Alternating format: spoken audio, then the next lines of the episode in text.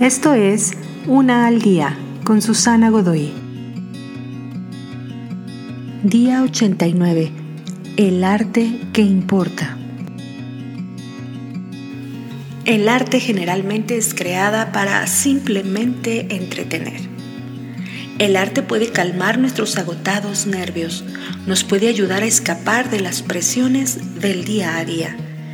Sin embargo, Mientras haces el inventario de tu vida y consideras cómo vivir mejor para lo que realmente importa, tal vez quieras mirar un poco tu dieta artística. ¿Cuánto entretenimiento consumes y cuánto de esto es chatarra? ¿O qué tanto enriquece tu alma? No siempre se trata de ser puritano cuando se habla de contenidos o de tirar a la basura todas las comedias tontas o no ver más aburridos documentales. Es acerca de consumir una dieta balanceada.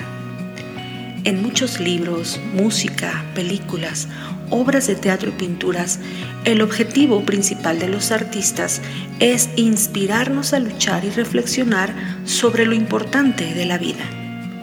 Estos pueden ser trabajos espirituales, trabajos que nos enseñan cosas que no conocíamos acerca de la condición humana, trabajos que educan, trabajos que elevan, trabajos que nos recuerdan que nosotros también somos creadores.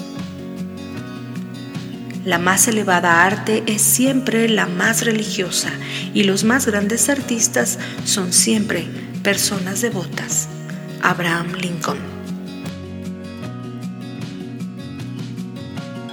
Te invito a seguirme en mis redes sociales Facebook, Instagram y YouTube.